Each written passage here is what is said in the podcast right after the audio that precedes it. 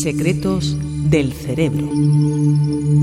Casi 4 de cada 10 personas sufre cada año un trastorno mental. Según un estudio llevado a cabo por el Colegio Europeo de Neuropsicofarmacología, la ansiedad es el mal que nos afecta con más frecuencia, alcanzando al 14% de la población, seguido de la depresión y el insomnio que aqueja a 7 de cada 100 personas y los problemas psicosomáticos que afectan al 6%. De acuerdo con este informe, las adicciones a alcohol, cannabis y opiáceos son el cuarto grupo de trastornos mentales. Pese a que padecer una enfermedad mental es de lo más común, todavía una buena parte de la población mira con recelo a los enfermos mentales. En general se considera equivocadamente que las enfermedades que afectan al cerebro son poco frecuentes e incluso aquellos que las padecen les da vergüenza reconocerlo.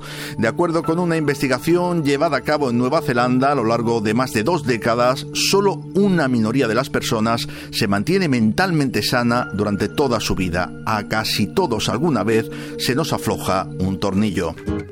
Hago pájaros de barro. Hago pájaros de barro y los echo a volar. La Organización Mundial de la Salud advierte de que la depresión será la segunda causa de discapacidad en 2020, solo por detrás de las enfermedades cardiovasculares. La doctora Terry Moffitt y el doctor Ashalon Caspi hicieron un seguimiento de la salud mental de un millar de neozelandeses desde que cumplieron los 11 años de edad y hasta que alcanzaron los 38. El estudio denominado Dunedin sugiere que los trastornos mentales pueden ser más frecuentes de lo que se cree. Sorprendentemente encontraron que solo 17 de cada 100 de las personas que participaron en la investigación se mantuvieron completamente sanas durante los 27 años en los que se les hizo el análisis de forma regular. Estos científicos advierten de que las cifras de trastorno psicológico podrían ser incluso mayores, ya que no pueden estar seguros de que entre revisión y revisión cada neozelandés participante en el experimento pudiese haber sufrido algún desvarío más o menos ocasional.